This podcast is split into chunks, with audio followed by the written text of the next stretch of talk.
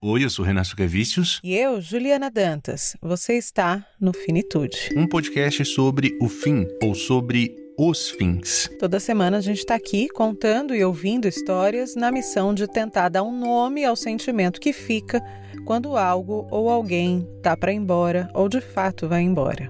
Hoje, por aqui, é dia de trocar ideia com um dos nossos colunistas, o Osmair Cândido, mais conhecido como Fininho. Ele é coveiro e filósofo uma figura das mais interessantes que você vai conhecer. Se já não conhece, você vai adorar. Seja bem-vinda, seja bem-vindo. Este podcast é uma produção da Rádio Guarda-Chuva. Jornalismo para quem gosta de ouvir. Eu queria começar lendo a primeira frase de um livro. A morte é como o um umbigo. O quanto nela existe é sua cicatriz, a lembrança de uma anterior existência.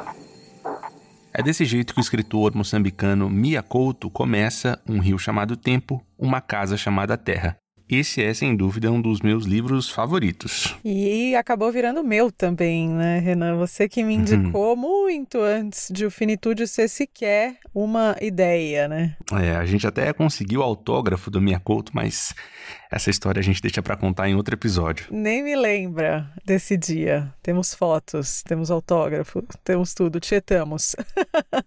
e esse livro, Renan, você sabe, né? É, ele permeia tantas coisas para mim. Primeiro, porque ele traz uma noção de comunidade muito forte, a coisa da aldeia, né? Eu acho que a gente está num contexto que simplesmente colocou em xeque o individualismo. A pandemia vem mostrando para gente que ou a gente entende que vive em sociedade ou que o fracasso é total. E na, nessa época, né, em que o culto ao individual está mais exacerbado, veio um vírus maluco e diz pra gente que usar máscara, fazer distanciamento, usar álcool em gel, tomar vacina não é só uma questão de proteção individual, mas coletiva. E aí as sociedades que não têm essa noção amadurecida praticamente bugaram. Uhum. Vamos supor um país, Renan, Brasil, por exemplo. Né? Ainda sobre esse livro do Mia Couto, eu cheguei a tatuar uma frase que eu amo, que é: afinal, tudo são luzes e a gente se acende é nos outros. Essa frase é tão linda. Somos seres de relação, né? E se tem alguma luz no fim do túnel, essa luz eu acredito ser a do afeto. Menino, você lembra? Eu usei essa parte nos meus votos de casamento. Claro. Te citei até, dei, hum. dei os créditos. e o autógrafo do Mia Couto que eu consegui naquele dia é nessa página do livro, de tão significativo significativa que essa frase para mim. Enfim, a louca das frases, né? O Tom Almeida, nosso colunista, fala que eu não posso ouvir uma frase que eu acho interessante que já já eu saio tatuando. E como é que era essa continuação desse trechinho, Renan, que, que você gosta também? Ele continua assim: A vida é um fogo. Nós somos suas breves incandescências. Mas aí, voltando à frase que abre esse livro que a gente gosta tanto, Ju, ela sempre me tocou muito, embora eu nunca tenha conseguido entender exatamente o que, que ela significava. Como assim a morte é como um umbigo? É que tem um negócio oculto ali que só fui entender hum. depois. Só quando a gente estava, na verdade, conversando para fazer esse episódio. É que tem um cordão umbilical, né? E ele é cortado e depois descartado a gente sai dessa vida uterina e vai para essa vida que a gente entende, que a gente está vivendo aqui agora. Dessa vida anterior, a do útero, só nos resta um umbigo, só a cicatriz. Então eu entendi que quando a gente olha, sei lá, para a cara da morte, seja lá que cara a morte tenha, sei lá, uma sepultura, um caixão, um guarda-roupa vazio, essa imagem, essas imagens, nos lembram que antes de não haver, havia. Tô, tô indo um pouco longe, né? Mas o que eu acho que dá para dizer é que, tipo, só morre quem tá vivo, né, bicho? E essa lembrança de uma anterior existência é nada mais, nada menos que o luto. Eu fui longe, mas é, você entendeu o que eu quis dizer, né, Ju? A gente acaba esbarrando em questões filosóficas, né? A morte, ela é esse despertador aí para grandes questões filosóficas, psicológicas, existenciais.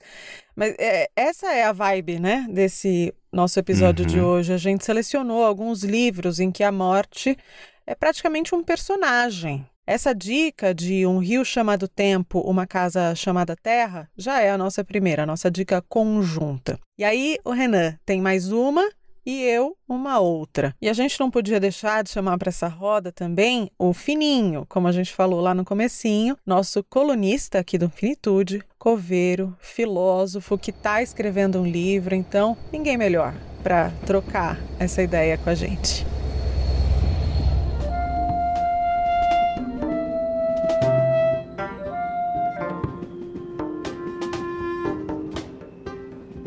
Oi, Fininho, tudo bom? Oi, tudo bem? E você? Como é que está, Juliana? Tudo bem? Tudo certinho? Seguindo viva, apesar de brasileira.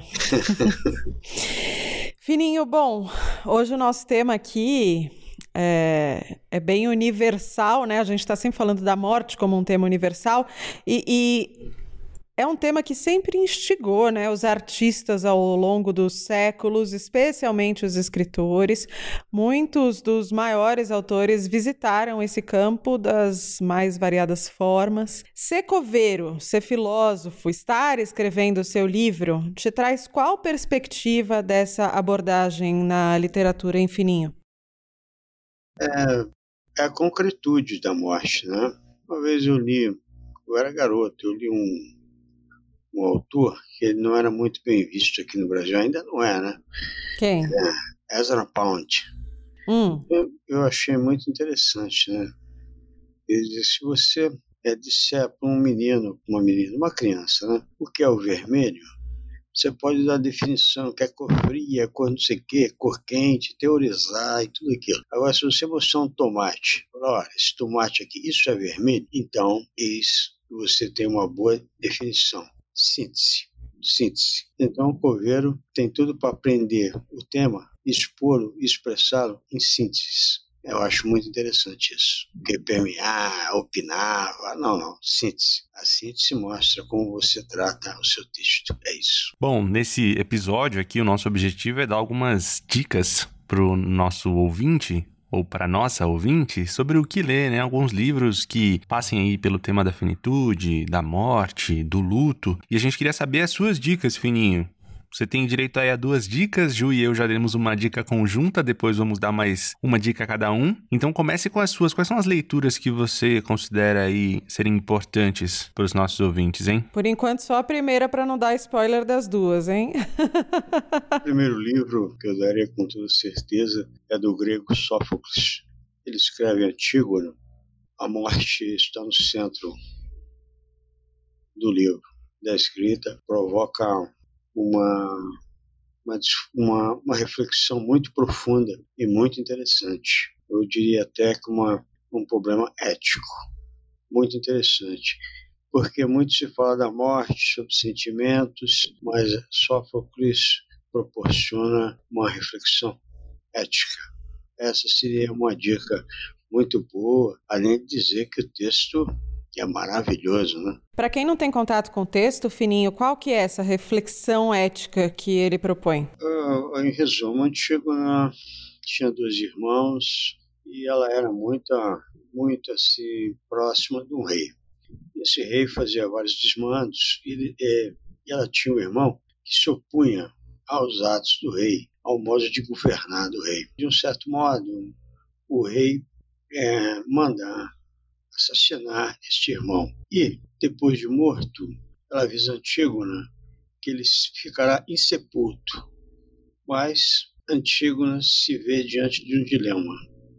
Eu aceito jogar o corpo do meu irmão para ser comido por ave de rapina ou cumpro o que diz o meu coração, as minhas convicções, ou seja, enterro ou não enterro o irmão é essa morte é que é central, o central no, no livro de Sócrates. E esse é o problema uhum. ético.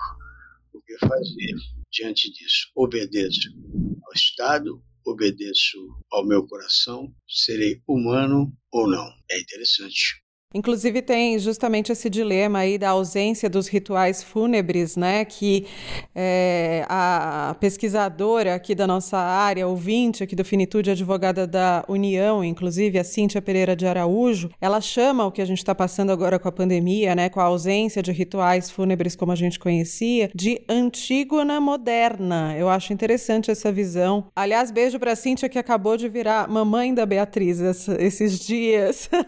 Mas essa visão visão de Antígona moderna faz bastante sentido, né? Faz, faz muito sentido, sim. Apesar do, do, Eu acrescentaria também outros elementos né, nessa, nessa nossa Antígona moderna, que é o medo, o medo da morte e do desconhecido, né? Ali o, o camarada já estava morto, já sabia o quê. Mas antes da morte, ninguém quer tocar no cadáver. Foi isso que no começo da pandemia é, eu tive o desprazer de viver e, sinceramente, uma experiência muito dura, desesperadora, porque você entra em contato com um cadáver sem saber ao certo se você vai se contaminar e nem tem como você testar se está contaminado ou não, se sabendo que você pode estar à beira da morte por causa disso, é muito, é muito difícil muito difícil, é complicado, viu? E a sua dica, Ju? A sua segunda, né? Bom, depois de a gente falar desse livro do Mia Couto, que é uma paixão compartilhada nossa, né, Renan? Uhum. tá aqui na minha mão o fresquíssimo Notas sobre o Luto, da escritora nigeriana, best-seller Chimamanda Ngozi Adichie. Nesse livro, lançado aqui no Brasil pela Companhia das Letras, ela fala sobre o luto pela perda do pai dela. Ela estava morando nos Estados Unidos, ele ainda na Nigéria matéria foi tudo à distância, no contexto da pandemia, no ano passado. E é muito interessante como é que ela consegue exprimir o conflito de sentimentos que o luto traz, né? Ela expõe tudo de um jeito tão visceral, até cru mesmo, né?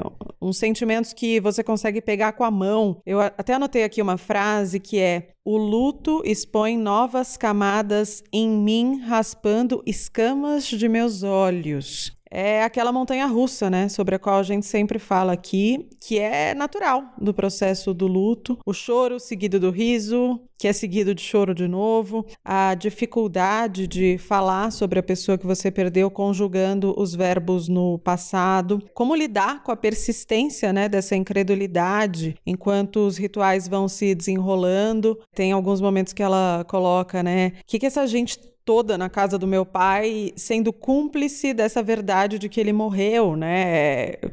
como fazer com essa sensação, né? É um livro que está fazendo bastante sucesso entre os ouvintes aqui do Finitude. Eu estou vendo um monte de gente lendo, que compartilha aí no, no Instagram, nas redes sociais, até depois do nosso compartilhamento.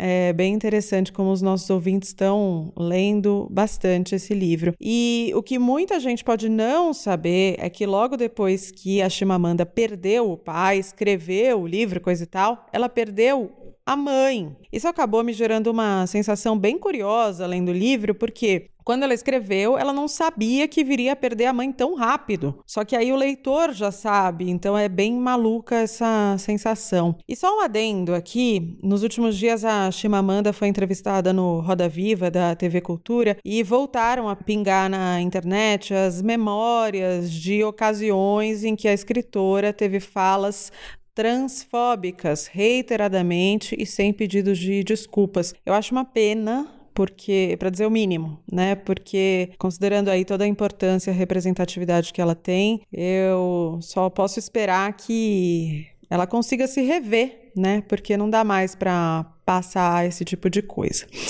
Nota sobre o luto, Chimamanda Ngozi Adichie, lançado pela Companhia das Letras, um livro curtinho, num tamanho de bolso, mas bem poderoso em todo o conteúdo. Mas diga lá, Renan, antes de a gente partir para a última dica do Fininho, qual que é a sua? Eu vou falar de um livro que já nasceu clássico e é também um pop, Torturado do Itamar Vieira Júnior, que ele recentemente. É, o Doutorado, se você estava em mate, é um romance brasileiro que foi lançado em 2019. Ele é escrito pelo Itamar Vieira Júnior e narra a história de duas irmãs, uma relação muito interessante entre a Bibiana e a Belonísia Tem algumas mortes que vão aí é, aparecendo durante a história e isso muda um pouquinho os caminhos das protagonistas, mas eu acho que o que de mais importante acontece é um acidente na infância das duas irmãs. Esse acidente modifica uma delas é, eu tô tentando dizer de um jeito sem dar spoiler, mas também sem ser é, politicamente incorreto. Mas uma das irmãs tem uma transformação no corpo. Essa transformação do corpo muda completamente a relação entre elas duas. Uma relação de muita parceria que elas tinham na infância, e a partir desse acidente, essa relação se transforma. Então eu vejo nesse caso específico, nessa história de Torturado, um caso de luto muito interessante. De uma coisa que a gente tinha e de repente a gente não tem mais que nos faz falta e a gente precisa viver apesar disso, né, ou com isso. Fala-se muito sobre torturado no ponto de vista de trabalho escravo, sobre o Brasil rural, é, mas eu acho que tem também esse olhar, assim, um pouco do luto de outras coisas para além da morte, sabe? Todavia, né, a editora, Renan? A editora é a Todavia. É um livro bem bonito, aquela capa bem clássica. Todo mundo já deve ter visto uma capa linda da Linoca Souza. Recebeu também o prêmio Jabuti, prêmio Oceanos e o principal deles, acho que é o prêmio Leia, né? Que foi aí o que deu possibilidade do romance ser publicado. E qual que é a sua segunda dica, Fininho? Minha segunda dica é de Joaquim Maria Machado de Assis, uhum. o livro Memórias Póstumas de Brás Cubas. Né? Clássico. O bruxo do Corne Velho.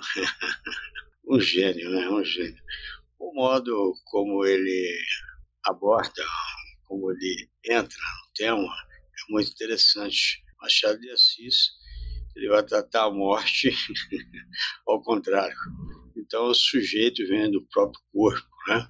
E vendo a morte através do que ela provocaria é, no seu meio social, entre os amigos.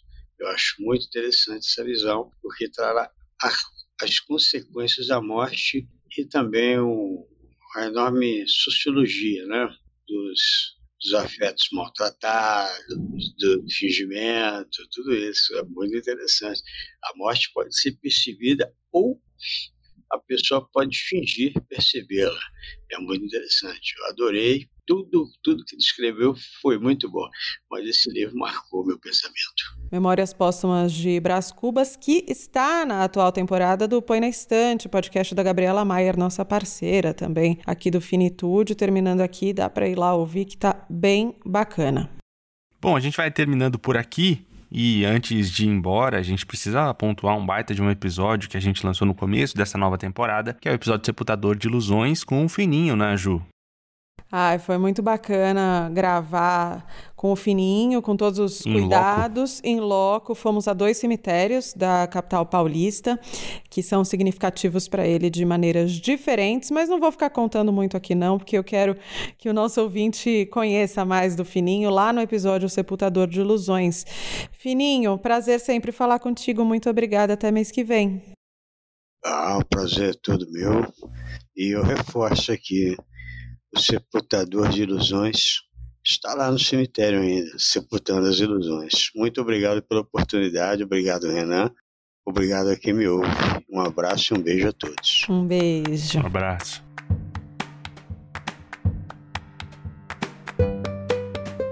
Finitude, você sabe, pinga aí no seu radinho toda terça-feira e você também pode ouvir pelo Spotify. Que tal dar aquele cliquezinho maroto em seguir para sempre receber notificações de quando a gente tem episódio novo, hein? A gente é um podcast jornalístico independente que conta com a sua colaboração em apoia.se barra Finitude Podcast. O Finitude faz parte da Rádio Guarda-Chuva, que é a primeira rede brasileira de podcasts exclusivamente jornalísticos. No mesmo catálogo estão outras produções bem legais, como Vida de Jornalista, do Rodrigo Rodrigo Alves, por exemplo, que trata dos bastidores do jornalismo. Voltando ao Finitude, o Renan fez o roteiro, a apresentação, a mixagem, a sonorização e a capa desse episódio. A Ju produziu, roteirizou, apresentou, editou e cuidou de tudo para que esse programa chegasse até você.